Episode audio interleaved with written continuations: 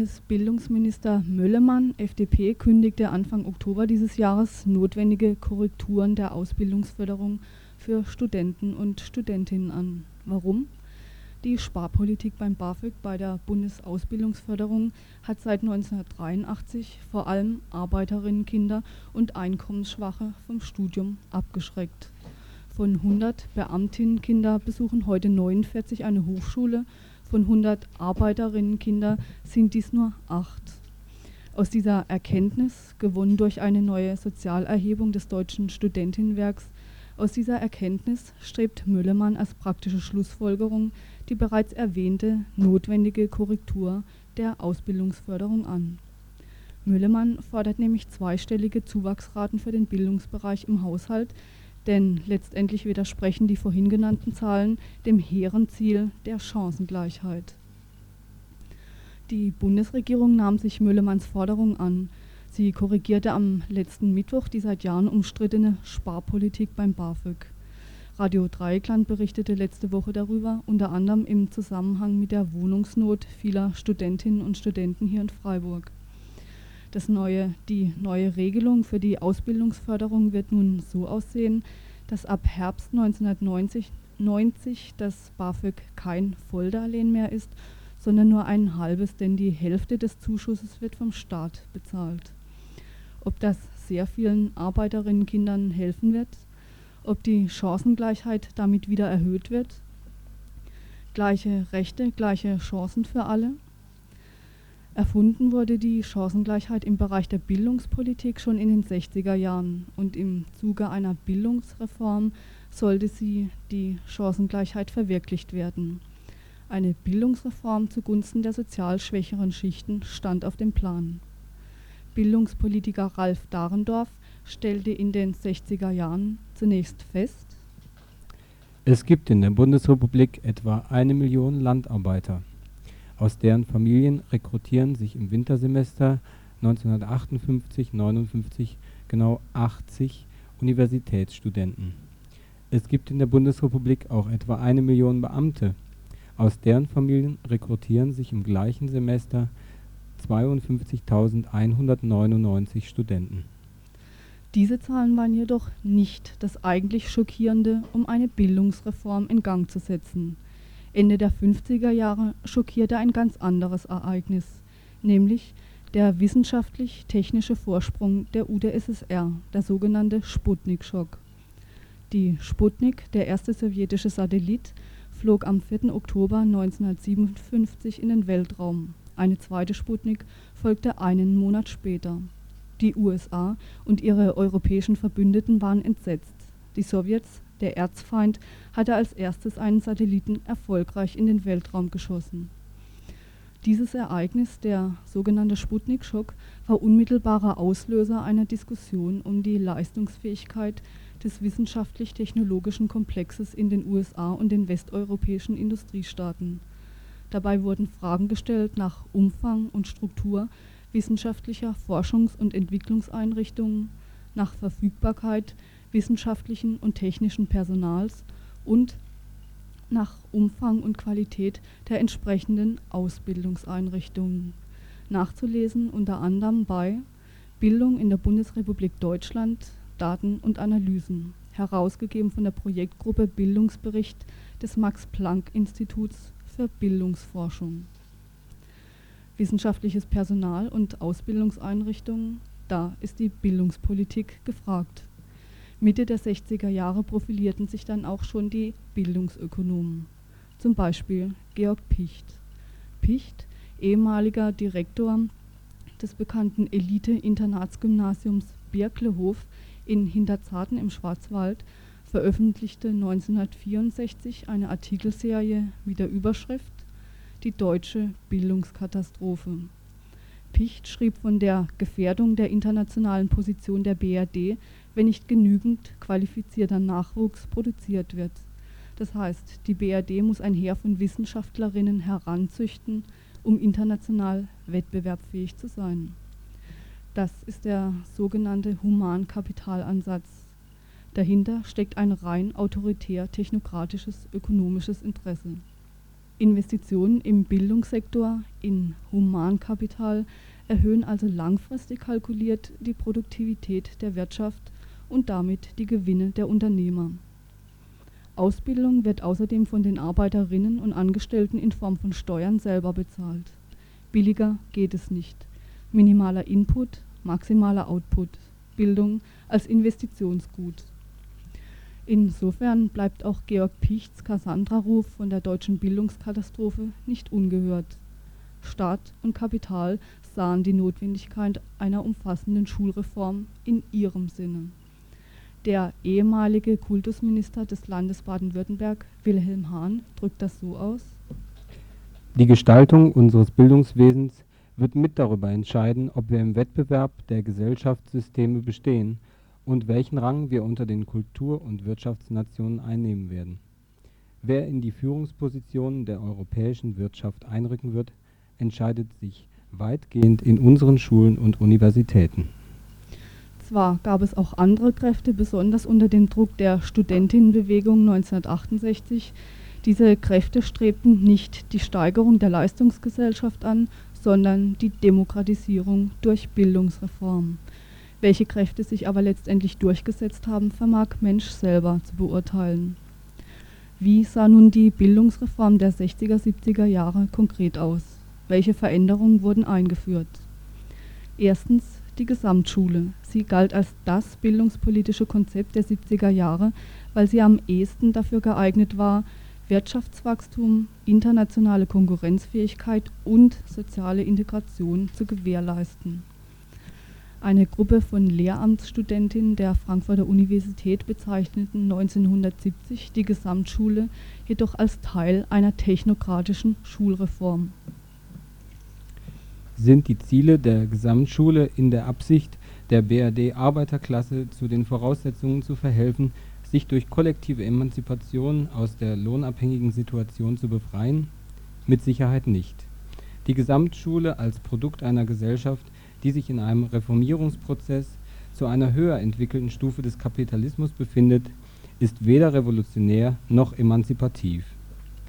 Der massive Einsatz der Technologie auf dem Ausbildungssektor und die mit ihr zusammenhängende Ideologie der technischen Zweckrationalität macht den Weg zu neuen Formen von Herrschaft und Ausbeutung frei. Chancengleichheit. Weitere Punkte innerhalb der Bildungsreform waren Abitur für alle, allerdings unterteilt in Abitur 1, das für alle Schülerinnen nach dem 10. Schuljahr erreichbar sein sollten, und Abitur 2, das für etwa die Hälfte eines Jahrgangs vorgesehen war. Chancengleichheit. Förderung der Bildungsreserven der auf dem Lande lebenden Kinder (Stichwort Begabtenförderung). Chancengleichheit. Und als vierten Punkt die Modernisierung des ländlichen Schulwesens.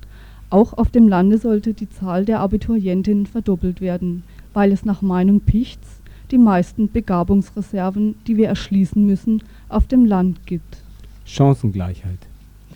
Nicht nur die strukturelle Veränderung, auch materiellen Segen brachte brachte die Bildungsreform mit sich. Die SPD führte mit ihrem Machtantritt 1969 die freien Lernmittel ein. Sprachlabors wurden der große Renner vieler Schulen. Moderne Unterrichts- und Facharbeitsräume wurden eingerichtet, Schulpsychologen eingestellt und nicht zu vergessen die verstärkte finanzielle Förderung sozial schwacher Schichten durch das BAföG, wobei Mensch mit Hilfe einer guten Steu Steuerberaterin auch dann zu BAföG kommt, wenn die Eltern nicht viel verdienen. Bildungsreform unter dem Vorzeichen der Chancengleichheit mit dem Hintergrund der internationalen Konkurrenzfähigkeit. Heute, 1989, ist es wieder so, dass sehr wenig Kinder aus Arbeiterinnenfamilien studieren. Dabei spielt die Umstellung des BAföGs auf Darlehen, Darlehen eine wichtige Rolle. Hat die BRD jetzt genug Humankapital und braucht Arbeiterinnenkinder nicht mehr zu fördern? Oder was verfolgt die BRD mit ihrer Bildungspolitik? Ich sprach mit Werner Rügemer, Redakteur der Zeitschrift PET Extra. Ähm, die Studenten werden ja insgesamt nicht weniger. Das heißt also volkswirtschaftlich gesehen, ohne äh, soziale Gesichtspunkte, stehen dem Arbeitsmarkt in der Bundesrepublik natürlich nach wie vor genügend, wenn nicht zu viele akademisch ausgebildete gegenüber. Deswegen äh, sieht äh, niemand, der also gegenwärtig da die sogenannte Verantwortung trägt, einen Anlass, äh, um den Rückgang des Anteils äh, von Kindern aus äh, unabhängigen Familien irgendwie zu stoppen. Äh, warum das zurückgeht? Äh, einmal, weil ähm, die äh, Studienprofile sozusagen anders viel sachnäher und viel härter, was die Prüfungen betrifft, profiliert werden. Das heißt also, wie man ja auch weiß, äh, Kinder aus Arbeiterfamilien haben auch äh, schon mal eher das Interesse, soziale Zusammenhänge äh, kennenzulernen im Studium. Aber das wird ja im Zuge dieser konservativen Modernisierung ganz stark auf die sogenannten Fachinhalte nur abzustellen, ähm, sozusagen in Frage gestellt oder verändert. Zum anderen wichtig ist ja, dass das Leben in unserer Republik ständig teurer wird äh, man spricht nicht umsonst von der Zweidrittelgesellschaft. Und äh, also etwa hier in Köln, wenn man da ein äh, Studentenzimmer unter 500 Mark bekommen will, äh, Monatsmiete, da muss man schon sehr viel Glück haben. Und äh, inzwischen haben etwa 20 äh, Prozent aller Studierenden ein Monatseinkommen von über 1200 Mark. Äh, für äh, Kinder aus Arbeiterfamilien ist das ja, es ist, sind solche Dimensionen praktisch äh, überhaupt nicht möglich. Es gibt also trotz Sparpolitik noch genügend Studenten und Studentinnen auf dem Arbeitsmarkt, sogar noch zu viele. Bildung, Bildungspolitik ist Planung für die Zukunft und in Zukunft steht uns der europäische Binnenmarkt bevor. Wie schlägt sich dieser auf das bundesdeutsche Bildungswesen nieder? Noch einmal Werner Rügemer. Äh, zurzeit äh, kann man eigentlich noch äh, nicht viele direkte Wirkungen äh, da feststellen, aber ähm, es, äh, diese, diese Zusammenhänge werden sozusagen vorbereitet. Ähm, Im Januar 93 soll ja der europäische Binnenmarkt äh, geöffnet sein. Das heißt, nicht nur die Waren, sondern auch die Arbeitskräfte sollen möglichst flexibel von einem Land in das andere äh, von einer Region in die andere äh, strömen können. Und äh, das wird von der Europäischen Gemeinschaft eben in dem Sinne vorbereitet, dass möglichst viele Abschlüsse etwa von Fachhochschulen, von Berufsschulen, von Universitäten in den anderen Ländern der Europäischen Gemeinschaft anerkannt werden, in den Betrieben oder an den Hochschulen oder eben zur Niederlassung als Freiberuflicher. Und äh, das wird äh, wie äh, bei der Konkurrenz äh, auf dem Warenmarkt natürlich zu einer ganz enormen Konkurrenz äh, unter den Lohnabhängigen äh, führen. Hm. Und das heißt dann letztendlich auch, je besser qualifiziert, desto eher Chancen? Das kann man eigentlich so nicht sagen, denn es werden ja nicht nur hochqualifizierte Leute gesucht, sondern äh, was für die Unternehmen an diesem äh, europäischen Binnenmarkt und an dieser erhöhten Mobilität der Arbeitskräfte ja sehr interessant ist, dass sie sozusagen jede Qualifikationsstufe und jede Anspruchsstufe viel leichter bekommen können. Das heißt also auch äh, Leute, die, ähm, äh, die man gerade mal braucht für eine, für eine bestimmte Produktion, die äh, die kann man dann eben auch mal aus Portugal äh, schnell ranholen und äh, die äh, verlangen nicht so viel Lohn und die brauchen auch gar nicht so qualifiziert zu sein. Das heißt also diese, diese Ausdifferenzierung der Produktion, die ja nicht nur auf die Hochqualifizierten setzt, sondern auf sehr viele unterschiedliche, unterschiedlich qualifizierte, unterschiedlich bezahlte Gruppen, die, diese, diese differenzierten Anforderungen, die können natürlich in so einem hochmobilen, freien Arbeitsmarkt, wo jeder in jedes Land ziehen kann und äh, gegen einen anderen konkurrieren kann, der ein bisschen teurer ist, äh, das ist natürlich dann sehr leicht möglich. Konkurrenz und internationale Wettbewerbsfähigkeit waren 1960 sowie heute entscheidendes Kriterium der Politik, auch der Bildungspolitik.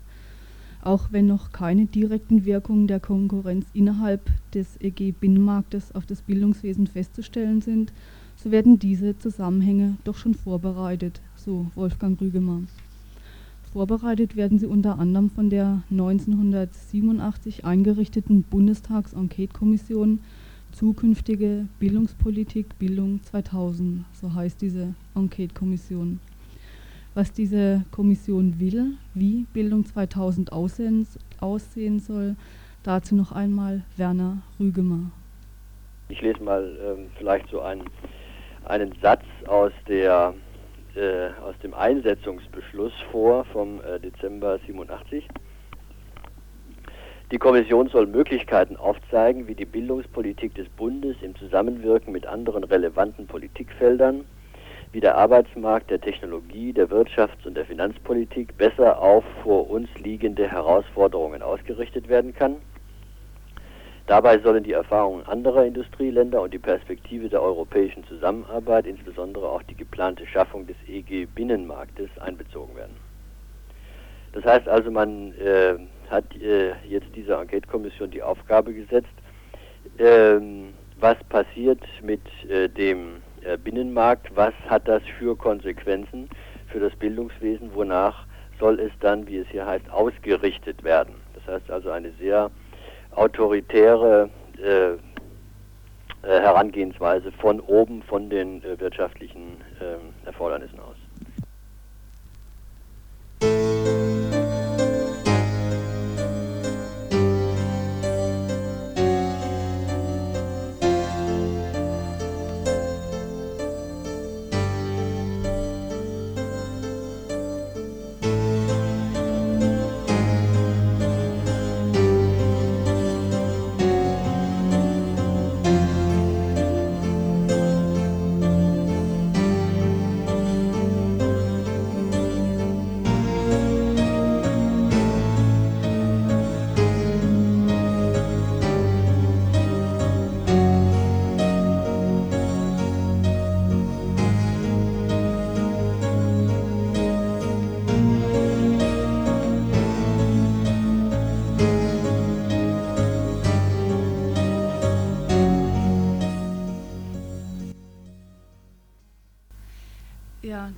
Der aufmerksame Zuhörer bzw. die Zuhörerin fällt jetzt auf, dass der Beitrag über die Münchner Hausbesetzung leider rausgefallen ist.